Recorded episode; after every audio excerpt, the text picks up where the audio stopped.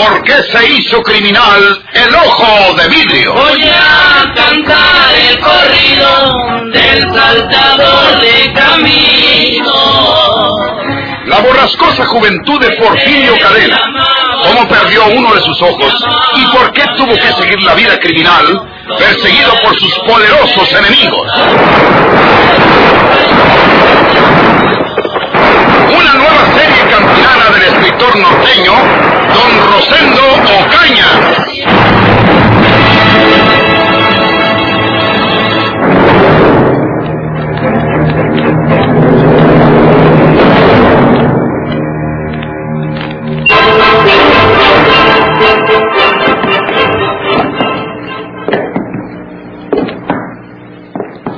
Asistieron numerosas personas al sepelio de don Felipe García, el conocido hombre de negocios del mercado de San Luis. La forma trágica en que había perdido la vida impresionó principalmente a sus conocidos y amistades. Juana Tobar era como una extraña en aquel duelo. Siendo la viuda de don Felipe, todos sabían que era una fuereña, con alguna historia en la vida de un tenebroso criminal. La murmuración floreada de maledicencia susurraba por todas partes. Ella había sido el amante del asesino, que había vuelto en busca de su amor y asesinó al esposo. No faltaban quienes se aventuraban a decir que todo era obra de un plan entre los dos, para quitar de medio a don Felipe y quedarse con su bonita fortuna.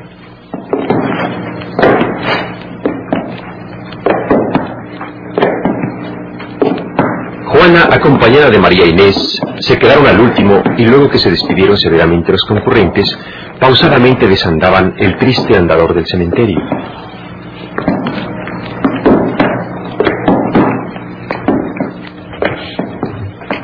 Y esos hombres que parecen seguirnos a distancia. No voltees, Juana. ¿Quiénes serán? Supongo que son policías secretos. Creerán que Porfirio puede acercárseme para hacerme daño, como amenazó con asesinarnos a las dos. Qué mala suerte que no lo hayan atrapado. No vivirás tranquila nunca, Juana, mientras exista ese hombre malvado. ¿Y qué puedo hacer yo? Tenían rodeada la manzana los policías. El inspector aseguraba que no podría escapar, pero con solo ponerse ese disfraz de anciano que tanto acostumbra para sus crímenes, pasó entre ellos fácilmente. Qué torpes.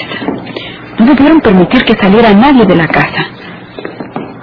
Juana, yo soy la culpable, la responsable de esta tragedia. No, ¿Por qué? no lo digas, María Inés. Si tú no le dices a Porfirio nada de mí, él hubiera sabido por otro conducto. No conoces tú a ese hombre. Lo hubiera sabido de todos modos. Me hubiera encontrado igual. Hubiera hecho la misma tragedia.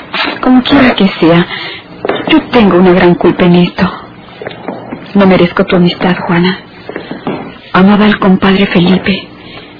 Dios sabe que ese sentimiento nació en mí después que quedé viuda. Lo amaba y quería que se casara conmigo y no contigo. Tenías más derecho que yo. La verdadera responsable aquí soy yo. ¿Recuerdas que no quería aceptar a Felipe por el temor de que Porfirio viniera a buscarme? Sí, Pero olvidemos eso, María Inés. Cambiemos de tema. Al menos por ahora.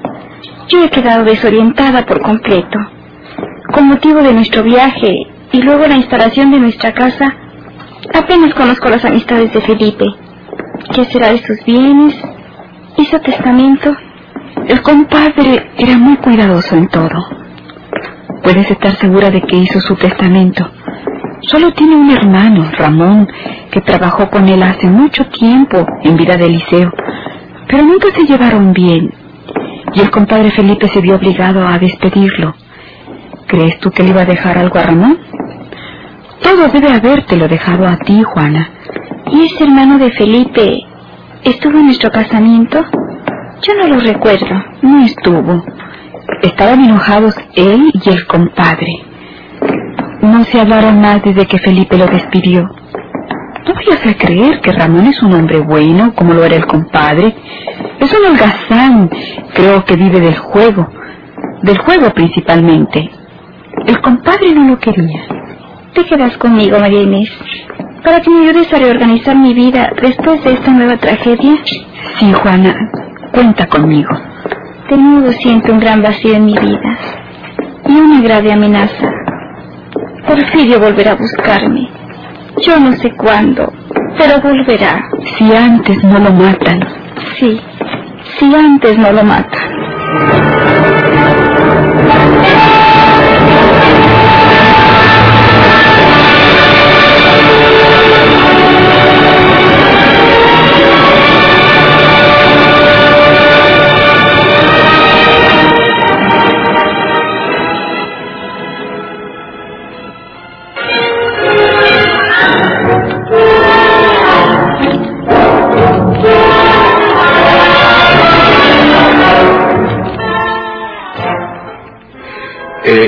Lo mandé llamar Andrés Sauzón porque hay un asunto suyo que compete a este juzgado. Mire, señor juez de letras, sé bien cuál puede ser ese asunto que dice su merced, pero háblese primero con el capitán Salazar, porque cuando me pidió que le ayudara a buscar a Porfirio, quedamos en que la autoridad no me haría nada ni por los tiros que le dio María Jesús, ni por el que le metió logia. No, no, no, no. No se trata de eso. Se trata de otro delito cometido por usted. ¿Cuál otro delito? Los de los huesos de Porfirio Cadena que yo. No, no, señor. Se trata de que usted ha cometido el delito de bigamia. Es un bígamo. Porque estando casado con una mujer y viviendo con esa mujer, se casó usted con otra. Chihuahua, pues... eh, ¿Qué tiene que alegar usted a su defensa, Andrés Sauzón? Usted sabía perfectamente que le había- se había casado por la ley con Eulogia Vázquez. ¿Por qué se volvió a casar con María de Jesús Cadena? Yo no era casado con Eulogia Vázquez. ¿Que no? ¡No niegas! Eh, Eulogia. ¿Niegas que te casaste conmigo en un juzgado civil de la estación de San Juan, condenado? Hombre, pues sí es verdad. Tiene razón Eulogia, señor juez de letras. Ahora sí que me estoy acordando que nos casamos en un juzgado de San Juan. Yo estaba gerrándole, señor juez de letra. Soy casado, bien casado con Eulogia, o esta vieja aquí presente. Pero cuando te casaste conmigo no era una vieja. Es verdad, pero le voy a decir lo cierto, señor juez de letras. Con la que no soy casado eh, es con María Jesús Cadena. Con esa muchacha no me casé nunca. ¿Qué estás diciendo, mondao? Chihuahua. Tienes la desvergüenza de decir que no te casaste conmigo. Cuando aquí a dos cuadras está el juzgado donde nos casó el juez civil y ahí nomás de enfrentito está la parroquia donde nos hicieron la bendición. De veras, es verdad, se me había olvidado. Pues mira, qué olvidadizo. Ulogia y yo venimos a pedirle aquí al juez de letras que arregle este asunto porque no es honrado que Ulogia diga que eres su marido y que yo también tenga que decir que estoy casado contigo. La primera mujer tuya fui yo, Andrés. Tú fuiste plato de segunda mesa, María Jesús. Porque no sabía la verdad. Porque ignoraba que este animal era tan bruto que se había encandilado con una vieja fea como tú le. En mi juventud fui más bonita que tú. Pues dame una fotografía pa' entonces. Lo que te voy a dar es una cachetada si sigues insultándome. Las cachetadas no se dan en árboles. ¿Quieres que te la plante? Eh, Un, un momento, un momento. ¿A poco me asusta? ¿Me hacen favor de guardar silencio? Voy a mandar llamar al encargado para que le encierre a usted en la cárcel del pueblo, Andrés Sauzón, hasta que se le inicie el proceso correspondiente por el delito de bigamia. No se muevan de aquí. Déjeme ver si anda por aquí adentro el muchacho mandadero. Te van a fregar, Andrés, por haberme engañado. Tan inocente la huerca. No comiences otra vez, Ulogia. Y creyen que yo me voy a esperar hasta que me agarren. Te volví a ver. ¡Andrés! ¡Andrés! ¡Señor juez! ¡Señor juez, se va! ¡Andrés! ¡Desgraciado! ¡Ya se peló!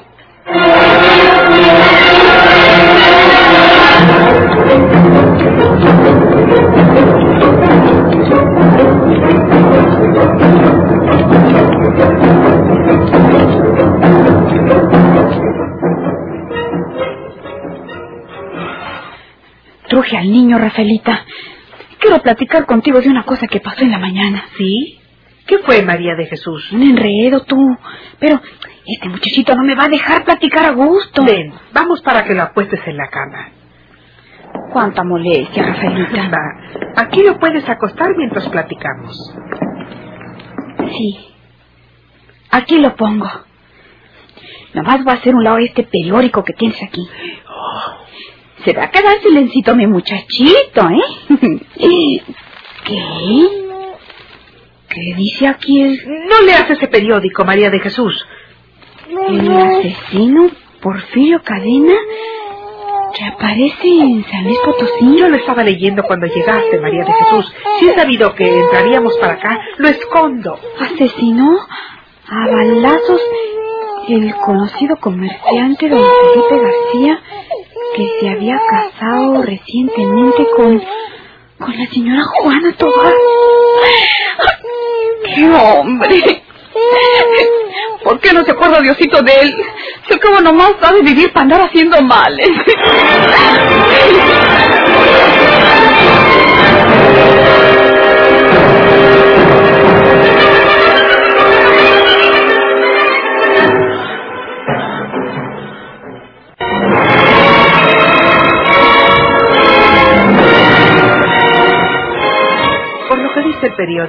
Porfirio debe haber ido en busca de esa señora Tobar y como ella se había casado con ese comerciante, pues eh, Porfirio hizo lo que sabe hacer, matar al que se le atraviesa. ¿Y para qué se casaba Juanita con ese señor? ¿Y si ya se había casado, para qué se quedaba en San Luis? ¿A poco no iba a esperar que Porfirio la fuera a buscar? Ella también tiene la culpa. No podemos saber las razones que haya tenido Juana Tobar para casarse con ese señor. Después de todo, ella no está ligada a Porfirio por algún lazo que debiera respetar.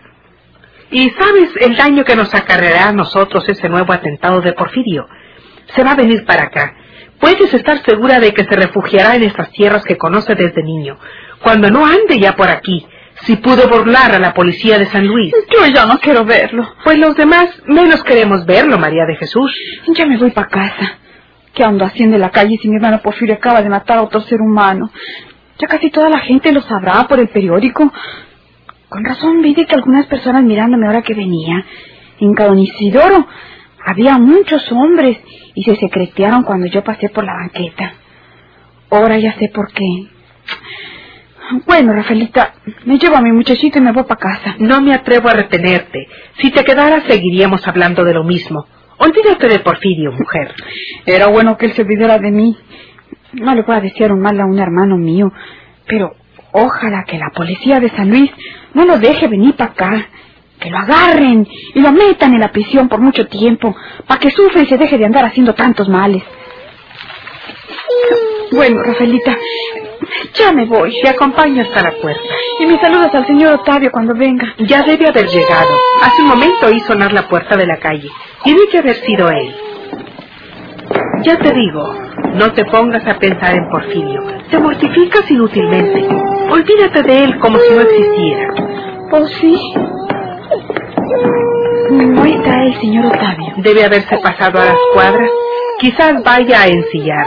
Yo le diré que aquí estuviste y gracias por la visita. Deja que pase todo esto y voy a verte cualquier día. Sí, Rafaelita, cuando gustes. Hasta luego, Rafaelita. Hasta luego, María de Jesús. Pobre, si he sabido que era ella la que llegaba, escondo el periódico. Octavio debe haberse pasado directamente a su recámara. Se dio cuenta de que estaba María de Jesús y no quiso comentar con ella lo de su hermano. Voy a preguntarle si quiere café. Ay, pobre María de Jesús. Le duele mucho lo que hace Porfirio. Claro, es su hermano. ¿Cómo te fue? ¿No quieres...? ¿Eh? No se asuste, Rafaelita. ¿Qué hace usted aquí? Llegué porque vi de que estaba con usted mi hermana María Jesús. ¿Y por qué no llamó a la puerta? Usted sabe cómo ando, Rafaelita. ¿Por qué no salió y se fue con ella? No se enoje, Rafaelita. En casa de mi hermana puede buscarme la policía. Yo quiero estar en una parte donde no sospechen que me hallo. ¿Y con qué derecho se mete usted nada menos que en el dormitorio de una casa ajena? Pues ¿dónde más me escondía? ¿A mí qué me importa? Salga de aquí inmediatamente. Mi esposo no tardará en regresar. Oí sonar la puerta de la calle y creí que era él. Váyase inmediatamente. Ni crea que yo voy a esperar que él se enfrente con usted. Si no sale de esta casa en el acto, salgo a la calle y pido auxilio para que llamen a la policía. ¡Salga! ¡Salga, le estoy diciendo! Está bueno, Rafaelita. Ya me voy, no se enoje. Ya le estoy diciendo que me metí aquí porque, pues, vi de que estaba mi hermana María Jesús. No, no puede entrar en la casa porque pues se cerró con llave. Joan, no me explique nada. Salga. Váyase lejos de aquí. ¿Qué? Dios mío. ¿Quién es ese que llega? Tiene que ser Octavio. No le va usted a decir que estoy aquí. No me obliga a matarlo. Vaya, entreténgalo mientras yo puedo huir. Llévelo al cuarto donde estaban ahorita usted y María Jesús. Y entonces yo puedo ganar la calle. Salga por las cuadras. Quiere que me miren los trabajadores. Cualquiera me reconocería y del grito de alarma y tendría que agarrarme a tiros con todos, con su marido también. Vaya, entreténgalo como le digo. Está aquí. Cierra esa puerta al salir. Rafa, ¿dónde andas, hija? Voy. No hable de aquí. Puede venir él. ¡Salga!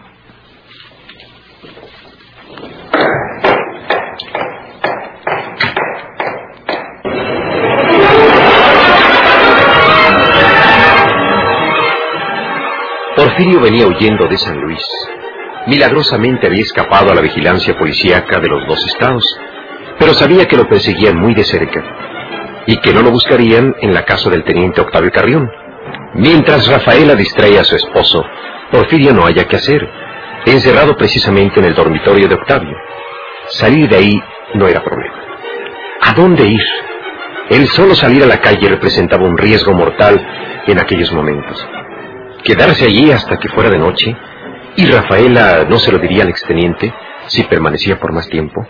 Sobre todas las cosas debe pensarse uno. Porfirio Cadena era un malvado, cuidaba su vida y le importaba muy poco la de los demás.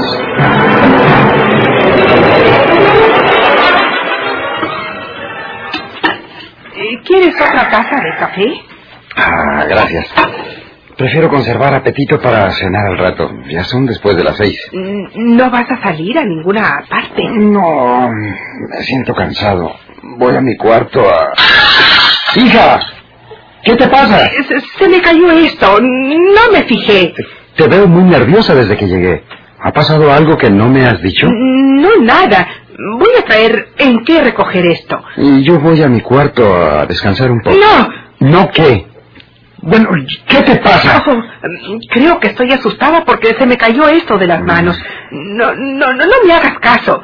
¿Quieres ayudarme a, a recoger esto? Luego te vas a descansar. ¿Qué quieres que haga? Trae la escoba, está afuera. Yo anduve barriendo en el patio, por favor. Mm, Está bien, voy a buscarla.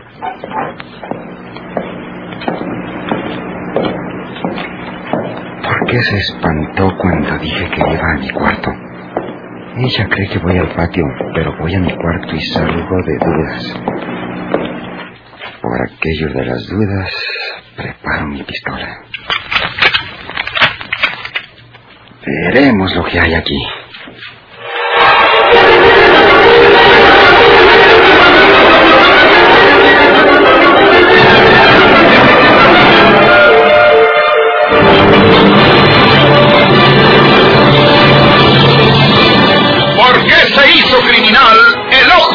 De vidrio?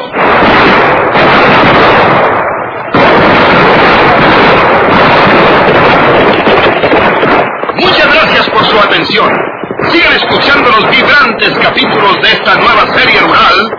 ¿Por qué se hizo criminal el ojo de vidrio? se disfrazaba de arriero para asaltar los poblados. Burlándose del gobierno, los soldados traumados blanqueaban los cerros, seguros sin calzonar.